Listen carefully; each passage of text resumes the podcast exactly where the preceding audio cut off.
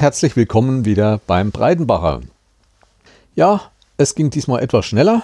Ich habe schnell noch eine Folge hinterhergelegt, weil doch sich so viel angesammelt hat und ich habe doch so viel zu erzählen, was in den letzten Wochenenden losging. Um euch eine kurze Übersicht zu geben, über was rede ich heute? Erstmal, was ich schon angekündigt hat, endlich im Oktober der Mountainbike Weltcup ich ist. Dann hatte unser Verein, also unsere Abteilung, das Jahresvereinstreffen. Das fand auch an einem tollen Platz statt. Und zu guter Letzt war ich zum Fotografieren oder eher gesagt mehr zum Filmen bei einer Sportveranstaltung von Turnern. Ich will diesmal andersrum gehen, dass ich mit dem Hauptthema mal anfange und diese ganzen Sachen wie Podcasts, was ich da so erlebt habe und was ich so in YouTube neu rangezerrt habe und einige andere Sachen so am Ende bringe, weil ich hatte ja auch noch versprochen, ich habe zwei neue Projekte. Was es damit auf sich hat, kommt dann auch am Ende. Deswegen fange ich eigentlich mit dem Mountainbike Orientierungs Weltcup an und nicht zu vergessen, ganz zum Schluss werde ich noch etwas erzählen. Eigentlich so eine Art kleines Geschenk für Weihnachten. Ich werde ein kleines Video, ich denke so am ersten Weihnachtsfeiertag, ins Netz stellen, aber nicht öffentlich, weil dieses Video beinhaltet einen kleinen Hack, der eigentlich nicht öffentlich sein darf. Ich werde den, dieses Video an einige schicken, die mir übers Jahr Kommentare oder mich per E-Mail angeschrieben haben. Den werde ich diesen Link zuschicken. Aber ich erzähle mehr am Ende dieser Show oder dieser Folge vielmehr. Und deswegen fange ich jetzt an. Ich bin der Jens. Ich möchte euch wieder was erzählen heute. Es ist die 37. Folge vom Podcast der Breitenbacher. Ja, übers Jahr habe ich ja schon viel davon erzählt, dass im Oktober, am, vom 3. bis 6. Oktober, der Mountainbike-Orientierungs- Lauf- oder Fahrt-Weltcup im Erzgebirge stattfindet. Erzgebirge und zwar in einem großen Radsportzentrum, dem Rabenberg. Ich hatte euch, glaube ich, auch schon erzählt, das war eine ehemalige Sportschule der ehemaligen Republik. Und das Gelände war wie geschaffen dafür, weil auch alles für die Fahrräder vorhanden war. Ja, der Rabenberg liegt so an der tschechischen Grenze und von der Bundesrepublik Seite zwischen Schwarzenberg und Johann Georgenstadt. Übrigens, wer mal jetzt gerade, weil wir bei der Weihnachtszeit sind, äh, Lust hat, auch diese Ortschaften entfalten sich so richtig zur Vorweihnachtszeit, auch mit vielen Schwibbogen. Ich hatte auch schon erzählt, Johann Georgenstadt hat ja den größten der Welt sozusagen und auch denke, die größte Pyramide der Welt. Also Weihnachtspyramide. Und ja, also zwischen Schwarzenberg und Johann Georgenstadt, so ungefähr auf der Hälfte, geht dann eine Waldstraße links ab. Und die führt nochmal so drei, vier, fünf Kilometer durch den Wald. Ist geteert. Mal besser, mal weniger gut. Und da bin ich dann schon am 4. Oktober nee, am 2. Oktober mit meiner Hitsche, mit meinem Wohnwagen angereist. Der Dacia hatte einiges zu ziehen, um da hochzukommen, aber man legt halt den ersten oder den zweiten Gang ein, fährt etwas langsamer. Ja, ich hatte dort gebucht einen Abstellplatz, einen Wohnmobil-Caravan-Stellplatz, den ich dann auch bekam, hatte Strom. Und in der Nähe gleich war ja auch ein größeres Versorgungsgebäude mit Dusche, Aufenthaltsraum, Toiletten. Ja, ich kam an, habe mich erstmal umgeschaut ein bisschen und es war leider nicht so, wie es immer sein sollte, wenn der Breidenbacher auf Reisen geht. Es war kein Sonnenschein, nein, aber scheinbar, wenn der Breidenbacher arbeiten muss, scheint die Sonne nicht. Wenn er zum Vergnügen ist, scheint die Sonne. Ja, und wenige Stunden später kam dann auch das Presszentrum oder die Leute vom Pressezentrum an. Also nochmal, ich bin dorthin gefahren, um Videoarbeiten von diesem Mountainbike Weltcup zu liefern.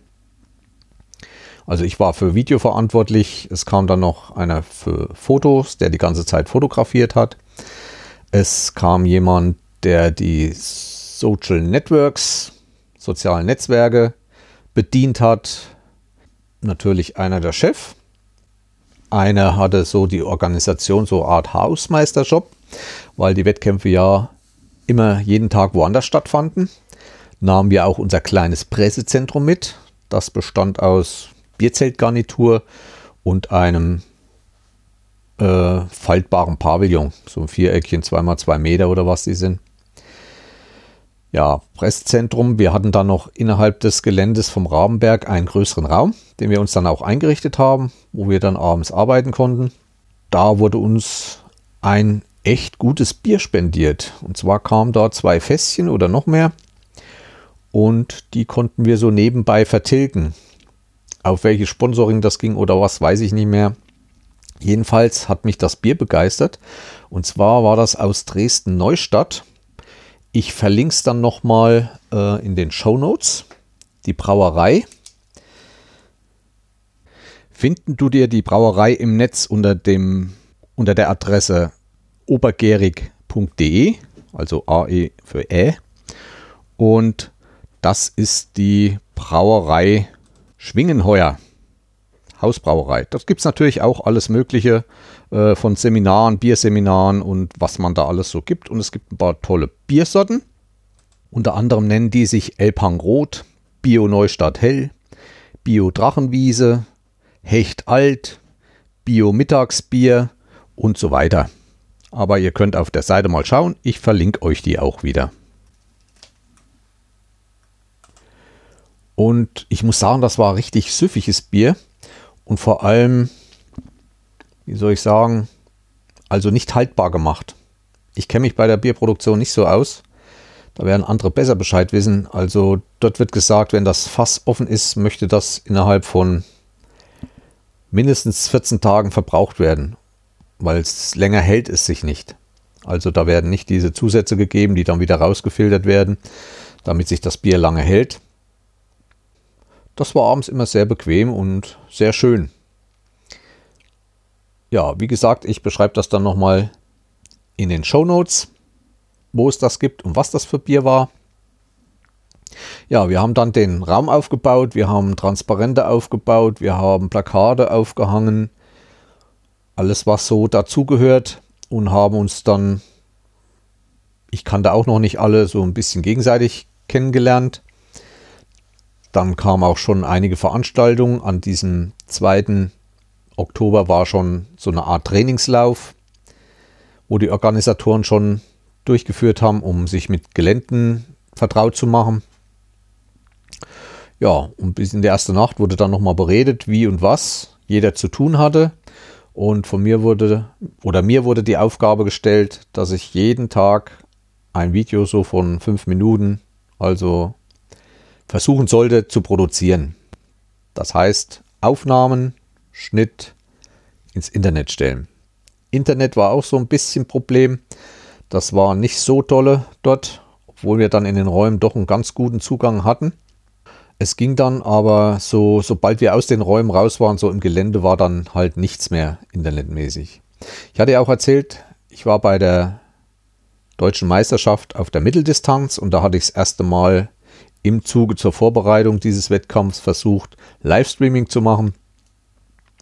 Haben wir dann aber dort ähm, bei diesem Wettkampf gelassen, weil äh, erstmal wettermäßig, zweitens habe ich noch nicht die Technik. Ich will da auch, wenn ich unterwegs bin mit der Kamera, hätte ich irgendwo ein Stativ hinstellen müssen, wo ich die GoPro draufsetzen musste. Oder noch einfacher wäre es wahrscheinlich mit dem Handy gegangen, ganzen Tag ein Handy draufgesetzt, äh, mit Strom versorgt und das dann halt laufen lassen und live zu stream, streamen. Und das war alles zu aufwendig und ich glaube, da brauchte man nochmal wieder einen extra Mann, der sich nur darum kümmert. Und wir waren halt wirklich voll ausgelastet. Ja, nächsten Früh ging es los. Also nochmal kurz zu äh, dem Gesamtwettkampf. Der war vom 2. bis 6. Oktober, also mit Training. Und es waren eigentlich mehrere Wettkämpfe in einem. Das war einmal der Finale der Weltcups der Elite, also die Weltmeisterschaft der Elite im Mountainbike Orientieren. Dann die Europameisterschaften des Nachwuchs sowie die Weltmeisterschaft der Senioren im Mountainbike Orientiering. Also MTBO Mountainbike Orientierung heißt das genau. Ja, und los ging's am 3.10. dann im Sportpark Talheim. Das ist eine tolle Anlage mit einer großen Tennishalle. Nicht weit davon, ein, zwei Kilometer, ist ein Bikepark. Und auch drumherum sind noch äh, Fußballplatz und ich glaube Schwimmhalle und so weiter. Also ist jedenfalls geschaffen für so ein Wettkampfzentrum. Es gibt dann die sogenannte Quarantänezone. Die Fahrer müssen bis zu einer bestimmten Uhrzeit, ich glaube 10 Uhr war das den Tag, alle auf einem Schulhof in Talheim sich einfinden und dürfen dann nicht mehr raus. Weil die ersten, die starten, schon wieder drinne sind, wenn die letzten noch gar nicht raus sind. Weil das sind ja immer Zeitstarts. Und dass von denen keiner von seiner Mannschaft irgendwelche Tipps und Hinweise geben kann, äh, ist das so getrennt. Dann ging es dann auch los und die mussten dann von diesem Schulhof eine Strecke fahren bis zum Start. Das ist alles ziemlich gut zu sehen auf meinem ersten Video, was ich auch verlinke. Und Talheim war dann der erste Tag. Ich bin da schon mit meinem Kopter geflogen, bin hinter Rädern hergerannt. Also ich hatte da volle drei Stunden bestimmt zu tun, nur um meine Aufnahmen zu machen. Ich muss sagen, das ist ja auch mit diesem Video nicht so ohne. Ich habe jeden Tag verschiedene Aufnahmen gemacht. Ich habe gefilmt mit einmal mit der GoPro. Die Action Cam bin ich hinterhergerannt, weil die doch eine ziemlich gute ähm, Stabilisierung hat. Und zweite Kamera war dann der Copter eigentlich. Auf 360 Grad Videos habe ich komplett verzichtet. Das passte nicht dazu. Die dritte Kamera war noch meine Panasonic, mit der ich ziemlich weit zoomen konnte. Was mir gerade auch bei diesem Wettkampf gut geholfen hat. Wenn die Fahrer schon vom Weiten rankamen, war der Zoom doch sehr goldrichtig. Auch wenn sie nur HD schafft. Ja, ich habe an diesem ersten Tag 140 Einzelaufnahmen gemacht. Man nennt das auch bei den Videofilmen Takes. Nur um mal weiter zu sagen, am zweiten Tag waren es schon 284, am dritten Tag 145 Takes und am vierten Tag 195. Also einzelne Aufnahmen von allen drei Kameras, die dann abends alle gesichtet werden mussten. Ja, wir hatten unser Pressezentrum in Talheim in der Turnhalle aufgeschlagen. Wir haben da Kaffeemaschine dabei gehabt und so weiter. Also es ist auch ein bisschen für unser leiblich Wohl haben wir selber gesorgt. Ne? Natürlich waren dann auch jeden Tag irgendwelche Imbissbetreiber da, die auch die Wettkämpfer versorgt haben. Am ersten Tag hat mich dann äh, sehr imponiert, was auch im Video zu sehen ist, nach diesem Wettkampf, wie diese Fahrräder aussehen. Schlamm verdreckt. Das Wetter ging noch, hielt noch. Es hat während des Hauptwettkampfs nicht geregnet, war aber sehr stark bewölkt. Und nach dem Wettkampf liegen da überall diese verdreckten Räder rum. Und dann bildet sich eine Riesenschlange, denn jeder will noch im Wettkampfzentrum sein Rad abspritzen. Und auch die Organisatoren haben es geschafft, jeden Tag zwei bis drei Wasserschläuche zur Verfügung zu stellen und Fahrradständer, wo dann die Bikes abgespritzt werden konnten und das lassen die sich nicht nehmen und da stehen die Schlange. Könnt ihr dann auch im Video sehen. Noch ein Highlight vom ersten Tag war dieser Bikepark. Äh, das war ein größeres Gelände mit großen Felsen umstellt, also aufgestellt, wo viele Felsen drin angeordnet waren, wo die verschiedensten Bike-Disziplinen durchgeführt werden kann. Und an diesem Tag waren dann auch die Orientierungsposten einige davon in diesem Park aufgestellt, die natürlich auch in der Karte dann waren. Die wurden dann von den Wettkämpfern angefahren. Da hatte ich ein bisschen Pech, ich bin ziemlich spät. Das war dieser Bikepark so ungefähr ja, ich will mal sagen, drei Kilometer vom Wettkampfzentrum entfernt. Ich bin dann irgendwann vom Start los, bin dann im Wald, um auch Aufnahmen vom Wald zu machen. Im Wald, wenn die ankommen auf dem Wegen, könnt ihr alles auf den Videos schauen. Und bin recht spät dann am Bikepark angekommen. Da waren gerade schon die letzten vom Wettkampf, die da rein und raus fuhren. Hab dann nochmal schnell meinen Kopter ausgepackt, um auch diesen Bikepark von oben zu filmen und war da spät dran und hatte wirklich gerade noch Glück, überhaupt ein paar Fahrer dort anzutreffen. Und dann ging richtig ja Regenschauer los. Zum Glück hat mich von diesem Bikepark dann eine freundliche Frau in ihrem Auto mitgenommen, wieder zurück zum Wettkampfzentrum. Ja, dann Siegerehrung habe ich diesmal nicht so viel gefilmt, weil man dann auch schon anfängt, innerhalb des Pressezentrums dort mit den Schneiden oder Sichten der ganzen Aufnahmen zu beginnen.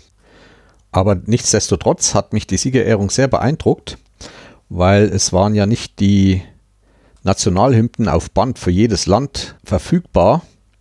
Das war wahrscheinlich zu viel des Organisatorischen gewesen und die auch gleich immer einzuspielen. Dazu hatten wir die Leute nicht. Aber nichtsdestotrotz, wenn dort bestimmte Leute auf dem obersten Podest waren, fing sie selbst an, ihre Nationalhymne zu singen. Viele andere Rumstehende aus der eigenen Nation, aber auch andere sangen dann eine gewisse Zeit mit und das hat mich schon sehr beeindruckt. Ja, dann musste auch wieder alles abgebaut werden. Also wir waren in der Halle, dadurch braucht man den Pavillon nicht, aber äh, die Bierzeltgarnitur musste abgebaut werden und so weiter. Und naja, da lag so Teppiche drinne in dieser Tennishalle, die durften nicht mit den Dreckschuhen betreten werden. Da waren dann andersfarbige Teppiche drüber und da haben wir dann noch mit geholfen aufzuräumen weil es waren doch ein bisschen wenig Helfer jetzt für diesen, diese sogenannten, mit Anführungsstrichen, Hausmeisterjobs vorhanden.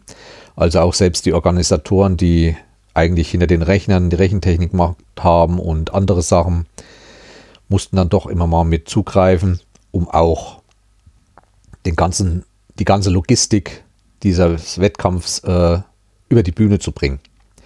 Das heißt, es waren ja vier Tage hintereinander und jeden Tag an einem anderen Ort Stadt aufbauen. Und wie gesagt, ich habe euch ja schon mal gesagt, Orientierungslauf ist eines der aufwendigsten Wettkämpfe. Schon von der Stadtanlage, es müssen Stadtfelder aufgebaut werden, die müssen abgespannt werden, die Zeiten müssen genommen werden, Uhren müssen gestellt werden, Lichtschranken müssen aufgebaut werden und, und, und. Und auch für eine Stadt braucht man ja schon ungefähr mindestens sechs Mann um die Starter zu kontrollieren und so weiter. Ich hatte ja schon mal erzählt, wie das so abläuft. Auch bei dem Mountainbike-Orientieren läuft das so ab. Zeitstarts ist so die Hauptdisziplin und da gab es dann auch verschiedene Wettkämpfe. In Talheim den Tag, das war die Mitteldistanz. Und ich verlinke euch auch nochmal äh, die ganze Seite zu diesem Wettkampf. Und da könnt ihr dann auch schauen, welche Strecken die dann dort gefahren sind. Ja, die Strecken zum Beispiel nur als Beispiel jetzt bei den Männern in der H20 zum Beispiel waren es 13,8 Kilometer. Bei den Frauen in der D20 waren es auch 13,8, Männer 17 waren es 10,6 Kilometer. Mit 21 Posten so in der Drehe ist die Mitteldistanz in diesem in dieser Disziplin oder in diesem Sport, Orientierungssport, gelistet. Ähm, ihr könnt auf die Seite gehen. Dort findet ihr Ergebnisse, wo ihr selber reinschauen könnt. Dort seht ihr auch Wormen, die Altersklasse. Und ganz interessant ist, wenn ihr diesen Link Root Gadget anklickt, da geht eine Internetseite auf, wo die Karte von diesem Tag zu sehen ist. Rechts habt ihr dann ein Feld, in dem ihr die Altersklasse anklicken könnt. Und dann wird die Strecke dieser Altersklasse in diese Karte eingeklickt. Und einige Orientierungsläufer in dieser Altersklasse nehmen auch äh, GPS-Geräte mit, indem sie die Strecke aufnehmen. Die kann man dann in diesem Route Gadget eintragen. Und da könnt ihr sehen, diese Kilometerangabe, die ich eben gemacht habe, sind ja immer die Luftlinie. Und dann könnt ihr von den einzelnen Fahrern die wirklich gefahrene Strecke einzeichnen, wo die dann wirklich lang gefahren sind. Die dürfen ja, wie ich euch schon gesagt habe, Mountainbike-Orientierer dürfen nur auf Wegen fahren. Die dürfen nicht querfeldein. Da könnt ihr euch mal informieren, wie sowas aussieht. Und wer mehr Erklärung dazu braucht, kann mir schreiben und dann mache ich auch mal, ich denke in Zukunft auch noch mal einen Teil, wo ich Root Gadget und die ganzen Auswertungsmaßnahmen von so einem Orientierungswettkampf erläutern werde. Root Gadget ist nur eine Seite, es gibt da noch mehr, auch nicht nur die Ergebnislisten, aber das würde heute zu weit führen. Ja, das war der erste Tag in Talheim auf der Mitteldistanz. Ja, kommen wir zum zweiten Tag. Der zweite Tag war die Weltcup-Meisterschaft oder Weltmeisterschaft und auch für die anderen Disziplinen, die Senioren und die Junioren, auf der Langdistanz. Also das war gleich die längste Strecke. Diese fand direkt im Objekt des Rabenberg statt, also in diesem Fahrradzentrum. Da ging es richtig zur Sache. Auch wieder Einzelstarts. Und da waren die längsten Strecken so knapp 30 Kilometer, also 28, 29 Kilometer für die Hauptklassen. Und das dann in Abstufung Frauen und Männer jüngeren Altersklassen dann weniger. Dabei waren dann so 22 Posten zu finden oder anzufahren. Weiter unten dann 14 oder 17 Posten auf der Strecke. Also das war das so. Und Zeiten wurden da gefahren so von 2 Stunden, 2,5 Stunden. Die besten. Ja, wie gesagt, es durften nur ähm, Wege genutzt werden. Auch wenn ihr mal in dieses Root Gadget äh, reinschaut, macht eine Altersklasse auf, dann kommen die ganzen Namen in dieser Altersklasse und wo ein Sternchen dran ist, da sind GPS-Daten eingepflegt worden. Und ähm, man kann diese Daten nicht nur mit GPS einpflegen in diesem Programm, sondern auch selber einmal nachträglich, was aber die wenigsten machen. Vor allem geht es ja immer darum, verrät man seine Geheimnisse, wie man fährt und die Strategien der anderen Fahrer auszuleuchten, ist immer so eine eigene Sache. Manche machen es, manche machen es nicht. Wir beim Volkssport wird das immer verbreiteter, aber dazu vielleicht ein andermal. Also das war die Langdistanz. Das Wetter war ziemlich diesig, das seht ihr auch an meinen Aufnahmen. Ich bin da ziemlich lang im Wald rumgegangen, auch sehr schmale Wege, habe mich dann abseits gestellt. Man muss unwahrscheinlich aufpassen beim Film, dass man nicht überfahren wird. Die kommen da ganz schön angerammelt manchmal. Aber schaut euch das Video von diesem Tag an, was ich auch nochmal extra dann verlinken werde und da kriegt ihr so einen Eindruck. Äh, Stadt war gleich beim Rabenberg und das Ziel war direkt im Gelände vom Rabenberg und ganz interessant war dann auch kurz zum Schluss war dann so eine so eine Bikerstrecke, so schmal geschottert im Wald. Da habe ich ein paar schöne Aufnahmen gemacht, wie die da langblasen. Auch dann kurz die Zieleinfahrt, die letzte Kurve zur Zieleinfahrt. Da geht es dann doch ganz schön zur Sache. Wen das mal interessiert, kann sich das mal anschauen. Ja, das war der zweite Tag.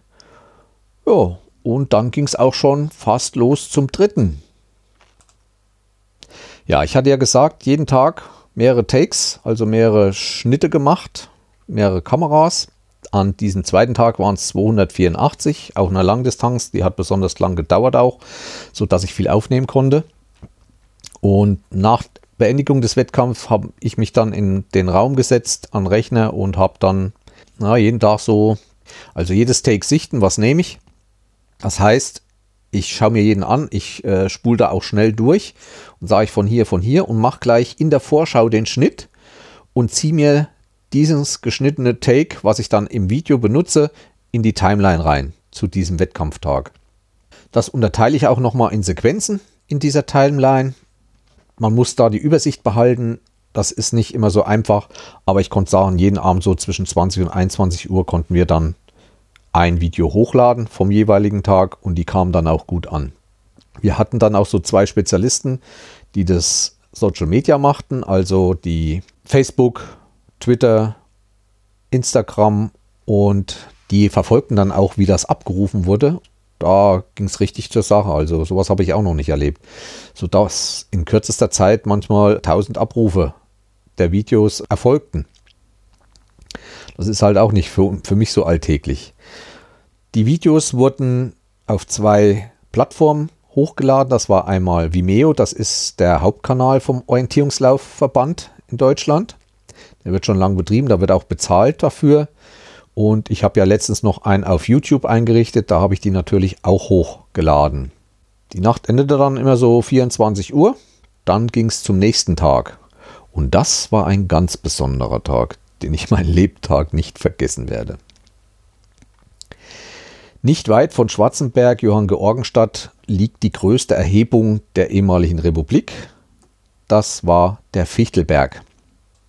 Der ist 1214 Meter hoch und war, wie gesagt, der höchste Berg der alten Republik. Ja, und wir hatten das schlimmste Wetter bekommen, was man sich vorstellen kann. Ihr seht das auch an den Aufnahmen. Da oben wehte ein Wind. Es war nur Nebel. Es war ständig so ein leichter Nieselregen, mal mehr, mal weniger. Es war kalt, es war eiskalt. Wir hatten dann unser Pressezentrum sozusagen im Hauptgebäude des neuen Biathlon-Stadions. Ja, jetzt werden viele sagen, wie neu Biathlon-Stadion. Ja, so wie es aussieht und so wie ich gehört habe, ich kann es nicht hundertprozentig sagen, wird dort auch gerade wieder ein Biathlon-Stadion errichtet. Noch lange nicht alles so aufwendig und proportionös wie Oberhof oder andere Biathlon-Stadien, aber es soll wiederum, weil es die höchste Erhebung dort ist in der Gegend, sehr schneesicher sein. Ich glaube, dieses Jahr sind auch schon, es gibt dort eine Abfahrtsstrecke nach Oberwiesenthal. Der Fichtelberg liegt direkt oberhalb von Oberwiesenthal. Und da gibt es auch Skiabfahrt mit Seilbahn und allem. Das ist auch schon seit Ewigkeiten ziemlich schneesicher gewesen. Weil das so schneesicher ist, soll jetzt auch noch ein Biathlonstadion. Das ist alles noch im Aufbau aber ein sehr kleines Gebäude, wo dann auch die Kampfrichter drin sitzen und so weiter.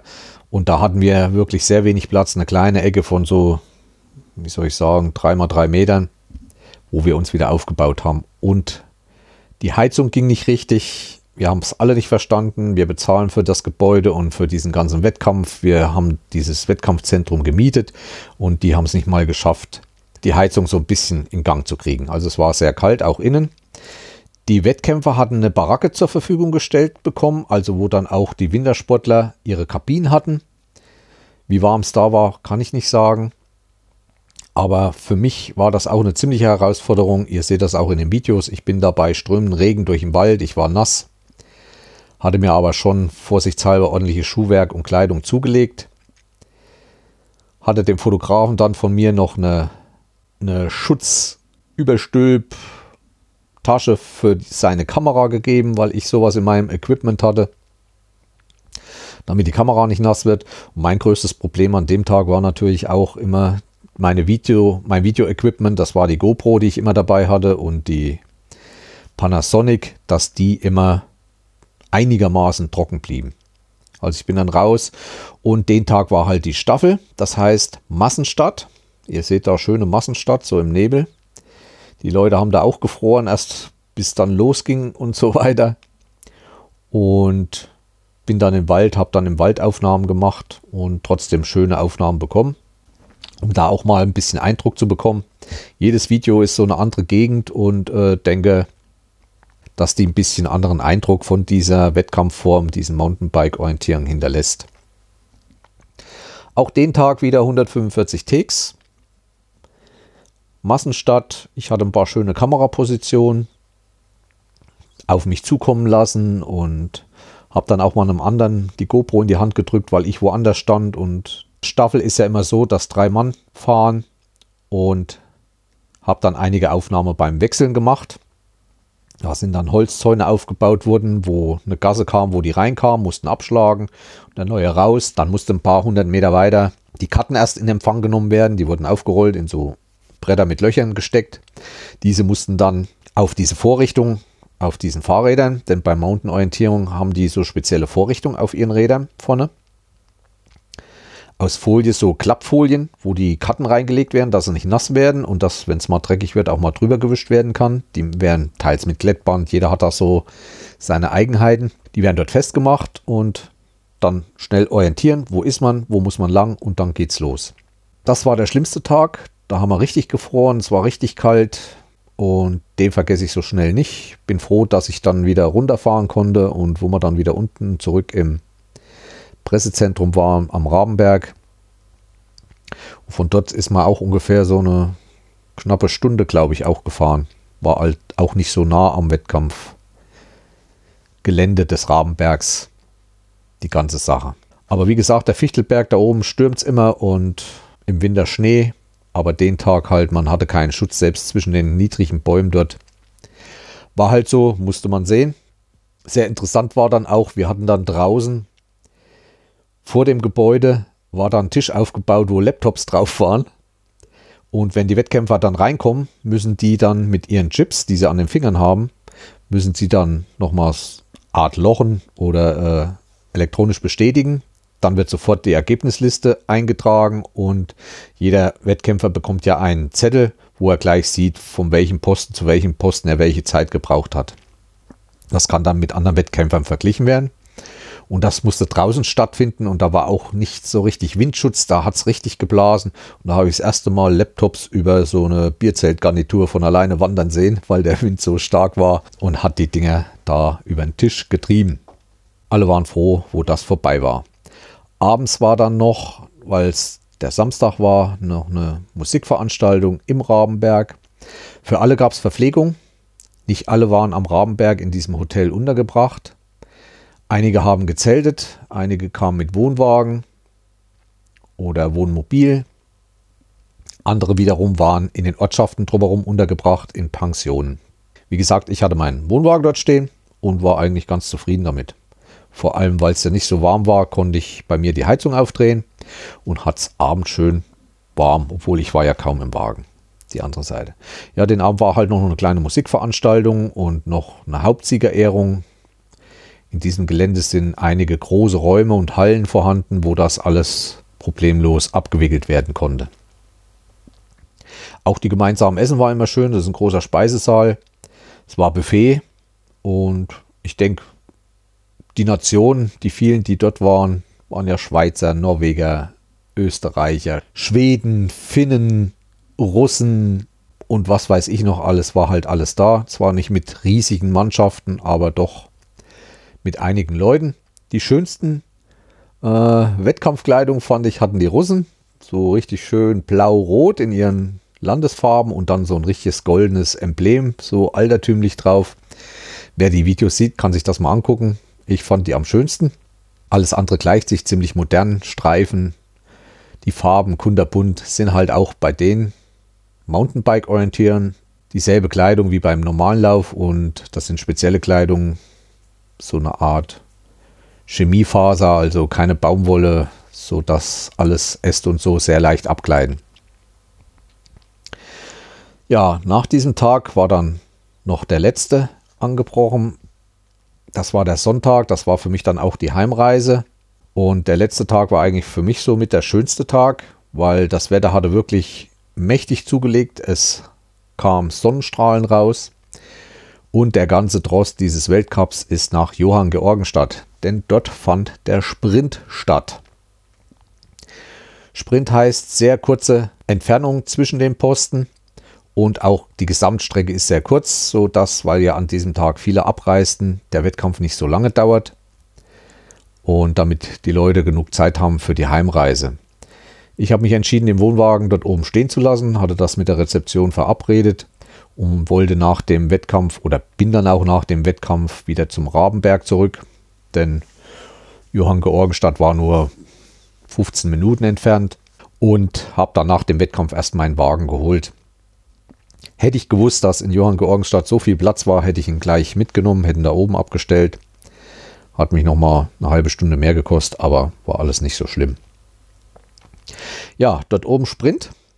Direkt in Johann Georgenstadt, durch die Straßen und alles wurde Fahrrad gefahren. Dabei wurden Treppen bewältigt. Johann Georgenstadt hat einen wunderschönen Park, wo das Rathaus auch steht. Auch das seht ihr in diesem Video, also dieses lange weiße Haus wo auch direkt ein Posten davor stand, war das Rathaus. Weiterhin standen dann zwei Schwibbögen, also dieses Riesending, habt ihr schon mal in einem Imagefilm von mir gesehen und dann auch diese riesige Pyramide. Das war alles mit in diesem Wettkampfzentrum eingebracht. Der Stadt befand sich ein bisschen weiter weg, so dass ich schlecht vom Stadtbilder machen konnte. Also wie gesagt, es wäre schöner gewesen, wenn man zwei Mann hat wo auch mal an verschiedenen Positionen gefilmt werden kann. Und so habe ich halt alles alleine gemacht. Hab dann auch dort oben durch das schöne Wetter nochmal den Kopter steigen lassen können und habe durch Zufall auch, wenn ihr das letzte Video seht, einen Unfall gefilmt. Wo der war, sage ich euch nicht. Schaut mal zu, da sind zwei Fahrer zusammengerammelt, aber ist glimpflich abgegangen und die beide Fahrer waren sehr fair. Ja, wunderschöne Gegend dort oben. Man konnte diesen Tag weit gucken. Das zeige ich auch mit diesen Kopterbildern. Also auch diese Gegend kann ich mal für einen Urlaub empfehlen. Ihr kennt ja noch meinen Urlaub, weil gerade Weihnachtsvorbereitung ist. Ich war in Seifen. Darüber gibt es ja auch einen Podcast, der war vor zwei Jahren. Auch den kann ich nochmal verlinken. Ja, der letzte Tag auch wieder viel gefilmt. Ich brauchte diesmal nicht so weit zu laufen, weil doch alles ziemlich zentral war. Ich hatte viele Posten, weil in so einem Video sollen ja auch viele Posten äh, vorkommen, wo die Fahrer äh, dann ihre Strecke lochen sozusagen, weil am Posten halten sie dann an, nehmen ihren Chip, lochen und müssen dann neu orientieren und da bleiben sie doch eine Weile stehen und ziemlich konzentriert. Das sind immer schöne Aufnahmen für mich. Wie gesagt, dann auch mal gefilmt, wenn welche die Treppe hochkamen. Also es hat mir wieder viel Spaß gemacht. Allerdings mit dem Schnitt hat es dann bis abends gedauert. Ich bin dann nach dem Wettkampf heimgefahren. Bei mir abends zu Hause geschnitten. Das hat ein bisschen gedauert, aber alle waren dann zufrieden. Wie gesagt, mit dem Schnitt, das ist halt alles nicht so einfach. Wenn dann die einzelnen Takes angeordnet sind, dann hat man meist zu viel Zeit, dann müssen wieder welche noch ausgewählt werden, die noch wegkommen. Dann müssen alle mit einem Übergang versorgt werden. Also ich mache immer so ein, zwei Sekunden Überblendung. Das reicht vollkommen. Dann muss vorne die Schrift dran, hinten die Schrift dran, die Aufmacher sozusagen. Dann muss noch eine Musik. Die Musik hatte ich mir alles schon vorher von YouTube runtergeladen. Für jeden Tag die muss eingefügt werden. Nur mit der Musik ist immer so, die fünf Minuten Musik findet man meist nicht die passende, sodass ich drei Minuten genommen habe, habe die nochmal geschnitten und nochmal ein Stück hinten dran gesetzt, dass ich dann auf die fünf Minuten ungefähr kam. Dann wurde das natürlich nochmal abgenommen, das Video, durch unseren Chef. Der hat dann auch noch einiges äh, verändert haben wollen. So war das und es war ein anstrengendes Wochenende. Hat mir aber im Nachhinein sehr viel Spaß gemacht. Ich habe viel gelernt. Gerade so ein Video an einem Tag zu produzieren, das war schon geil. Also wenn man das dann auch drauf hat, egal wie schön oder wie künstlerisch diese Videos vielleicht sind. Ich meine, im Sport kann man nicht so viel machen. Die Jugend zedert immer ein bisschen mit mir, dass die Takes noch zu lange sind, die Schnitte noch viel zu lang. Man müsste die noch kürzer, damit noch mehr Action reinkommt. Ja, aber wie gesagt, es gibt halt auch ältere Leute, die das schauen, denen ist das dann zu schwummerig, zu viel, wenn das nur Wechsel sind. Ich hoffe, dass ich da so einen Mittelweg gefunden habe. Und was noch war, ich habe nur in HD gefilmt, obwohl einige Kameras 4K konnten. Aber weil wir so eine schlechte Internetleitung hatten und ich doch die Videos insgesamt klein halten musste, ich habe die so auf, glaube ich, 300 Megabyte gekriegt, die 5 Minuten, äh, war das völlig ausreichend mit HD. Und der Rechner kann da auch schneller und leichter mit handeln. Also es ging um Geschwindigkeit, deswegen keine höhere und bessere Auflösung. Ich bin dann auch schon vorm Ende äh, des Wettkampfs dann dieser Sprintdisziplin nach Hause gefahren. Weil ja, es war dann noch eine schöne Siegerehrung, aber irgendwo, ich bin nur Amateur, kein Profi. Ich habe da kein Geld dafür bekommen. Außer die Fahrkostenerstattung. Und irgendwo muss mal Schluss sein. Noch länger, dann hätte ich es wahrscheinlich nicht mehr geschafft, abends noch den Film ins Netz zu stellen. Zum Abschluss kann ich noch sagen, der Sprint war so zwischen 5 und 8 Kilometern die Strecken. Ihr könnt euch selber in den Ergebnislisten nochmal schauen, wie schnell die Leute dazu gebraucht haben. Äh, insgesamt wurde der ganze Wettkampf als sehr positiv bewertet. Es hat allen viel Spaß gemacht. Fürs Wetter kann man nichts. Aber es war eine gute Organisation. Eigentlich eine sehr gute Organisation. Wie gesagt, äh, Leute fehlen immer. Alle waren im Endeffekt äh, zufrieden. Mir wurde auch nochmal gedankt im Nachhinein, dass ich es doch ganz ordentlich gemacht hätte. Was will man mehr?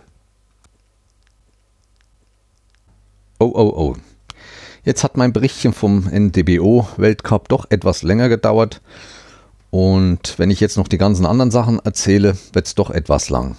Ich mache noch den technischen Teil ein bisschen, was ich so an Podcast, YouTube und so Neues habe. Erzähle auch noch von meinen zwei neuen Projekten. Und zum Schluss noch ein kleiner Hinweis für Weihnachten. Ich werde dann die anderen Sachen, die ich noch erlebt habe, in einer weiteren Folge erzählen. Ich muss sagen, das sind nochmal 1, 2, 3, nochmal vier Wochenenden, wo ich was erlebt habe, wo ich was von erzählen kann, was auch für euch vielleicht interessant ist. Als erstes, was mir sehr am Herzen liegt, ist der Podcast von Dela. Viele werden sie kennen vom Dela Sastercast. Die hat über Twitter und auch sonst in ihrem Podcast zu einer Spende aufgerufen. Ich habe mich an der Spende beteiligt. Es geht um rumänische Kinder und das sind wirklich dort die Ärmsten der Armen. Ich habe da auch schon von anderen Seiten über die Jahre Berichte gesehen und gehört, und sie engagiert sich da sehr, hat auch schon inzwischen sehr viel Geld gesammelt. Wie und was hat sie in einer ausführlichen Folge erzählt, die ich euch natürlich in den Show Notes verlinke. Und hört es euch mal an und vielleicht könnt ihr doch ein paar Euros in den Hut dort werfen. Ich habe es getan und möchte das empfehlen. Zu Weihnachten, man hat Zeit, Videos zu gucken. Klar, es gibt heute alles auf Streaming-Plattformen zu finden. Die Videotheken sind ausgestorben und trotzdem möchte ich euch einen Hinweis geben, wen es interessiert. Und zwar ist das der Verleihshop. Verleihshop.de, auch den verlinke ich.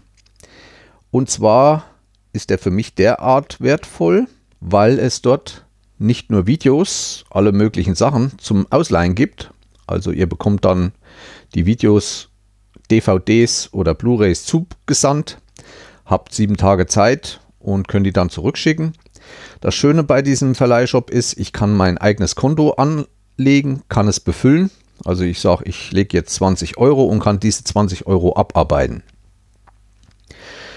Aber ein anderer Punkt ist mir wichtig, es gibt dort auch viele Tutorials, äh, die über Grafik, über Office, alles, was man wissen will, gibt es viele, viele, auch schon ältere Tutorials auf DVD die immer so um die 30, 40 Euro lagen, wenn man sie gekauft hat. Und die gibt es einige bei verleihshop.de ab 2,50 Euro aufwärts, manche auch 5 Euro, kommt drauf an, wie neu sie sind und wie umfangreich. Also wer mal sich mit Bildbearbeitung, Videobearbeitung der verschiedensten Programme mit Office, mit Programmierung beschäftigen will und sucht da anständige Videotutorials, der kann dort mal hinschauen. Ich mache das schon mehrere Jahre und habe dort viel gelernt. Es ist halt nur immer eine kurze Zeit. Man bekommt das, glaube ich, für den Preis für eine Woche, also sieben Tage.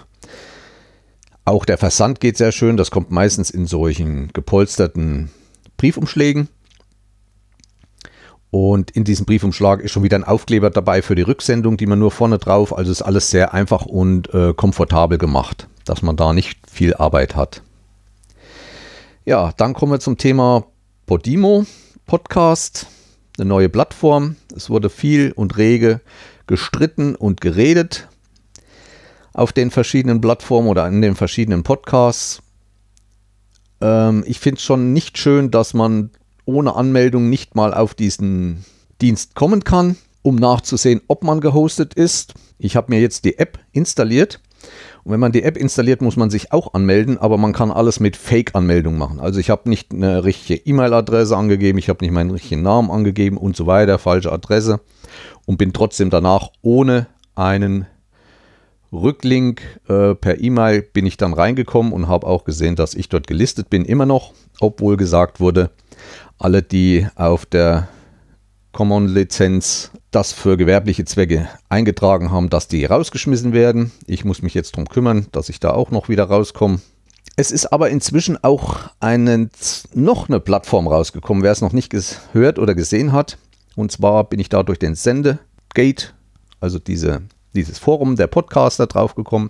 Zwar heißt dieser Dienst RecTech und der hat sich zum Ziel gesetzt, also macht die Fehler von Podimo nicht nochmal.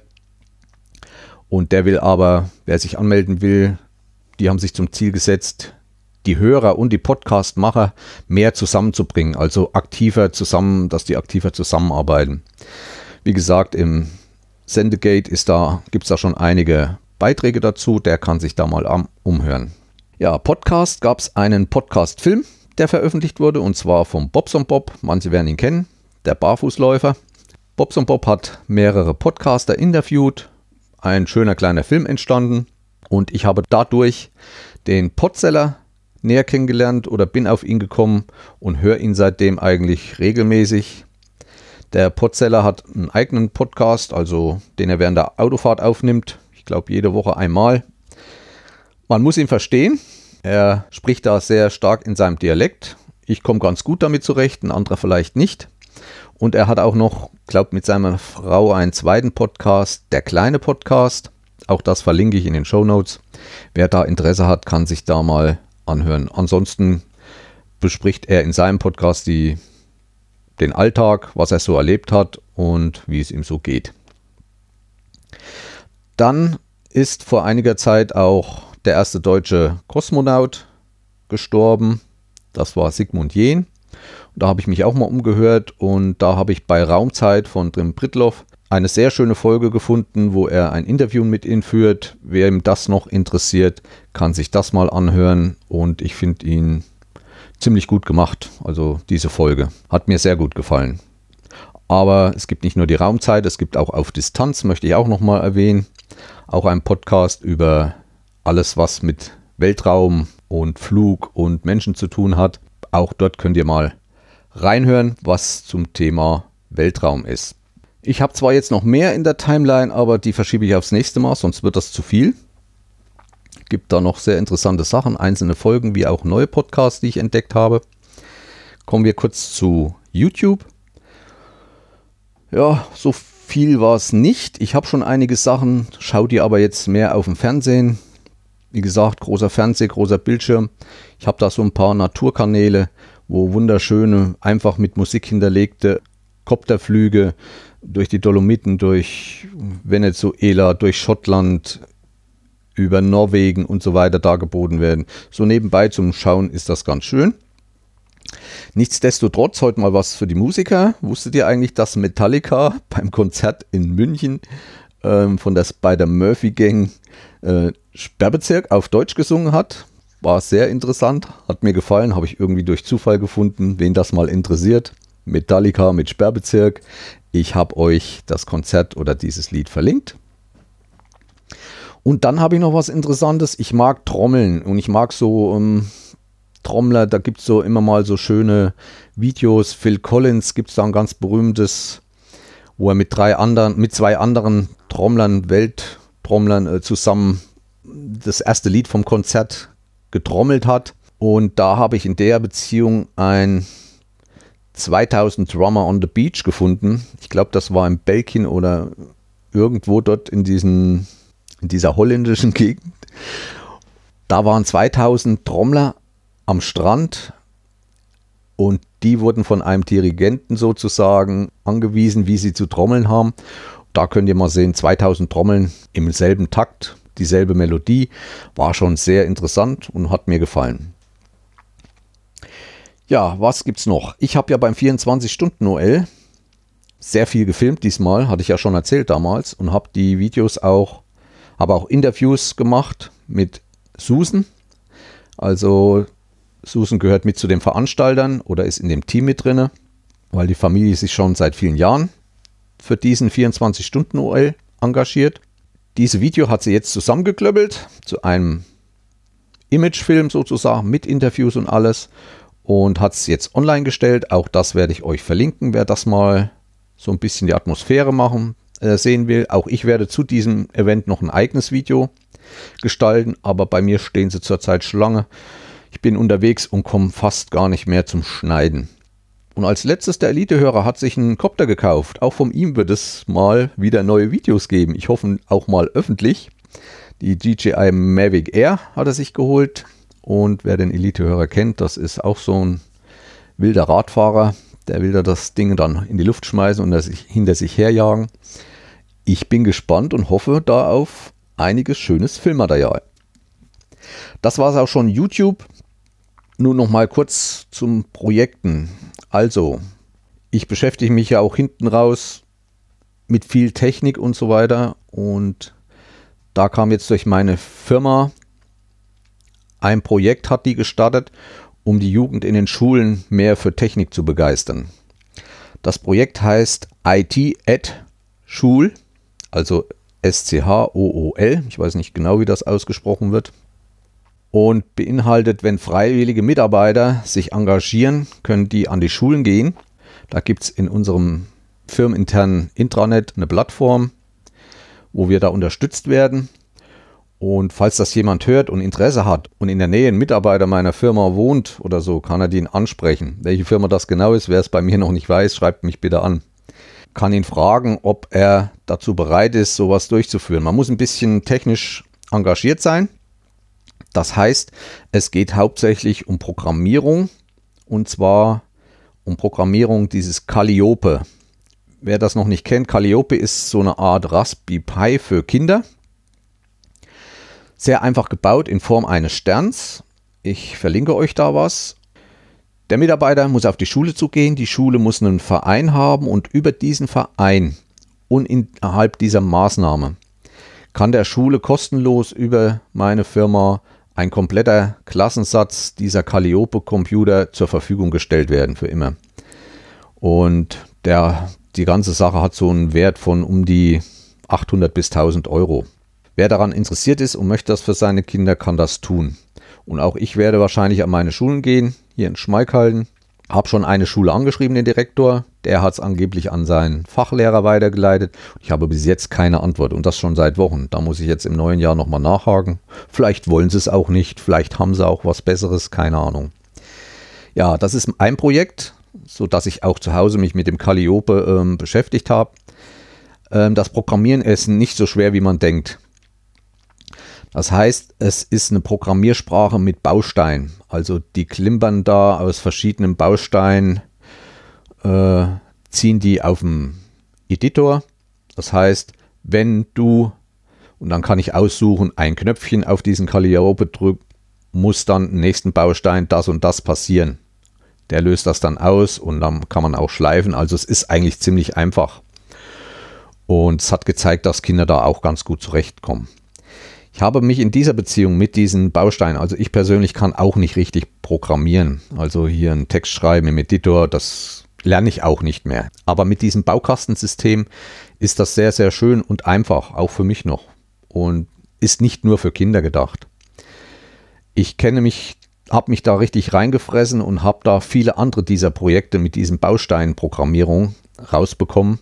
Da gibt es dann verschiedene Sachen und unter anderem werde ich auch in Kürze was erzählen, wie man zum Beispiel mit so einem System eigene Mobile Apps basteln kann.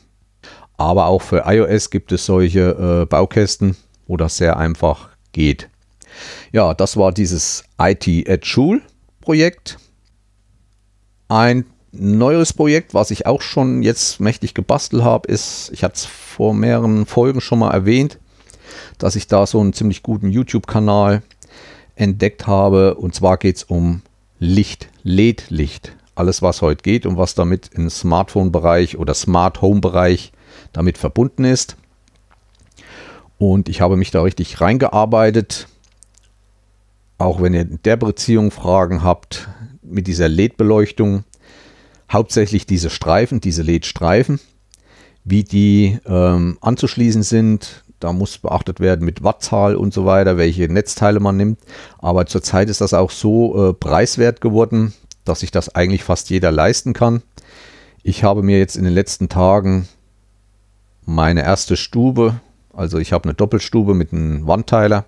Und in der ersten Stube habe ich mir oben an der Decke eine fast rundum, also zur Hälfte dieser Dings habe ich mir LED-Streifen installiert, eine Blende davor gebaut und kann diese steuern.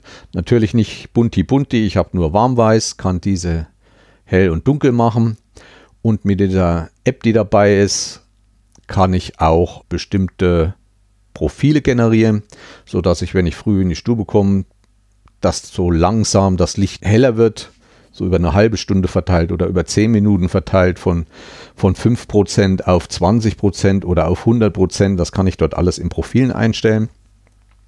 Auch wer da Interesse hat, vielleicht werde ich da auch noch mal mehr erzählen.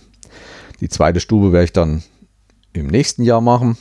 Es gibt da bestimmte Treiber dafür, also kleine Bausteine, die man kaufen kann, die man dann dazwischen klemmen muss und die dann das Wi-Fi-Signal vom Mobile Phone mit der jeweiligen App an diesen LED-Streifen überträgt. Es ist sehr vielfältig. Nicht jeden Streifen kann man nehmen. Es gibt Streifen mit zwei Anschlüssen, es gibt Streifen mit drei Anschlüssen, vier und bis fünf Anschlüssen. Diese fünf und drei Anschlüsse sind dann meistens farbig, sodass man sogar Farblebstreifen direkt jede einzelne LED ansteuern kann. Das hört sich ein bisschen komisch an. Das sind auf so, einer, auf so einem LED-Streifen bis zu 300 Einzel-LEDs drauf. Dann gibt es auch wieder Unterschiede. Es gibt LED-Streifen, wo ein Farb-LED drauf ist und daneben noch ein weißer LED. Weil nur aus dem Farb-LED, das ist immer nicht so das genaue Weiß. Und dann nimmt man dann den zweiten.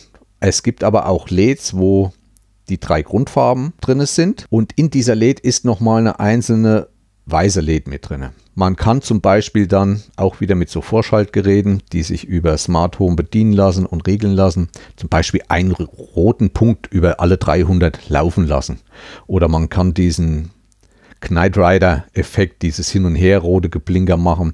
Man kann da alle möglichen Sachen, also man kann da fünf blaue Punkte losschicken, dahinter fünf rote, die da langlaufen oder nur an der Stelle stehen und blinken, also alles möglich. Wer da in dieser Richtung was wissen will, kann mich auch wieder gerne anschreiben. Es gibt in der Zwischenzeit noch weitere Projekte oder ich nenne es Projekte, Hobby-Sachen kann man es auch nennen, die ich betreibe oder wo ich mich beschäftige.